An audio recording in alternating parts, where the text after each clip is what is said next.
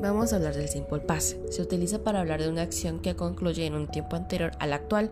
La duración no es relevante. El tiempo en que se sitúa la acción puede ser el pasado reciente o un pasado lejano. Por ejemplo, my father died last year. He lived in Costa Rica. We considered the channel yesterday. Em, eh, siempre se utiliza el simple past para referirse a cuando ocurrió algo, de modo que va asociado a ciertas expresiones temporales que indican frecuencia, eh, un tiempo determinado, un tiempo indeterminado.